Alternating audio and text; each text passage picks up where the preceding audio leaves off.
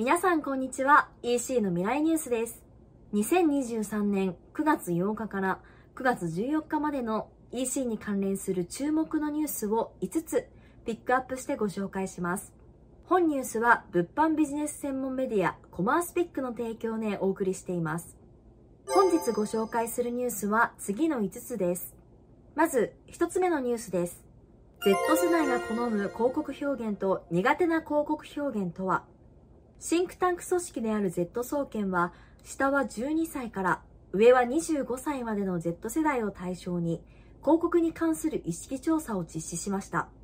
企業が発信するメッセージや広告表現で好意的なものを教えてくださいというアンケートの回答として最も支持を集めたのはおしゃれ感やトレンド感があるという結果になっています。次いで共感性が高く自分ごと化できる面白いアイディアストーリー仕立てが支持を集めました社会的なメッセージ性感動的ブランドの信頼性や歴史をアピールしているの支持は少なくエンタメ性の高い広告の人気の高さが伺えます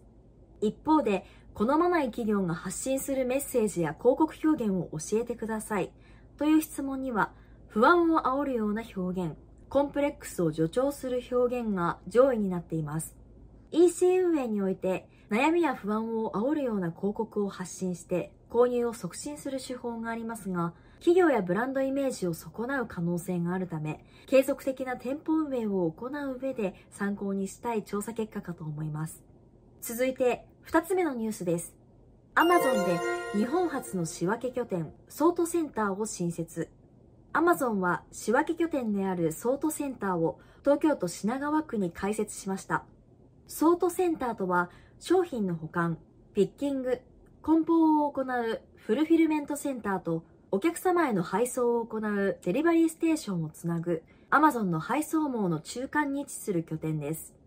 主に関東、北信越地方及び北海道、沖縄に向けた幹線輸送の拠点として1日に最大約75万個の商品を仕分けられるとのことです。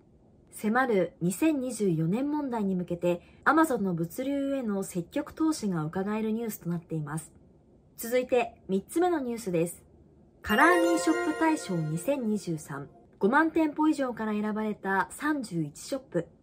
GMO ペパボ株式会社が運営するネットショップ作成サービスカラーミーショップ by GMO ペパボは9月13日に創意工夫を凝らしたネットショップを発掘し表彰するコンテストカラーミーショップ大賞2023の授賞式を開催しました。カラーミーショップによって開設された全国5万店舗以上のネットショップから厳選された31ショップが賞を受賞しました。大賞を受賞したオーガニック食品などを販売する川島屋は安定した売上成長や継続的な質の高いコンテンツ発信の点が大きく評価されたとのことです。日本全国から多種多様なショップが賞を受賞しており、商品に強みや特徴を持ち合わせているのはもちろんのこと、ネットショップに訪れた方が閲覧するコンテンツ作成が充実していることなど、事業者様の日々の店舗運営において受賞したショップのサイト作りは参考になる点が多いのではないでしょうか。続いて4つ目のニュースです。検索しない EC 体験、次世代 AI 商品提案サービスがリリース。AI を活用したネットショップの自動化サービスを提供する EC データバンク株式会社は LINE の友達登録とテキスト入力を通じて膨大な商品数から最適な商品を提案するサービス EC ソムリエをリリースしました。EC ソムリエは友達登録をした LINE 公式アカウントに質問をすると、楽天市場で販売されている数億の商品の中から最適な3つの商品を提案する AI アシスタントサービスです。消費者が買い物をする上で、どんな目的で買い物をするのか決まっていても、商品が決まっていないシチュエーションはよくあるかと思います。そんな時、膨大な商品の中から最適な一つを選ぶことにストレスを感じた経験を持っている方は一定数いらっしゃるのではないでしょうか。現在は検索して多数ある商品を比較検討し、最適な一つを選ぶことが一般的ですが、AI の活用が進むことで消費者の買い物の流れが変わっていくかもしれませんね。そして最後のニュースです。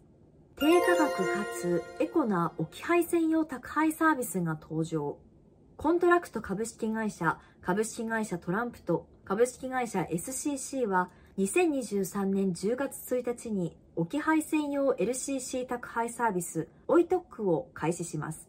宅配ドライバーの負担が増加する中、再配達は宅配ドライバーにとっても利用者にとっても大きな負担です。再配達を行わないことを基本サービスとすることで安価な料金で配送を可能にしています。また、配達に関わる CO2 排出量削減にも貢献し、時代に即した環境負荷の少ないサービスとなっています。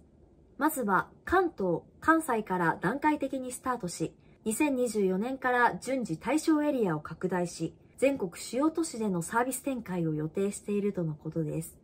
置き配専用という思い切ったサービスのように思いますが、金額を抑えて配送できる点やエコの視点からも、サービスが開始することで利用する事業者様が増えていくのではないかなと思いました。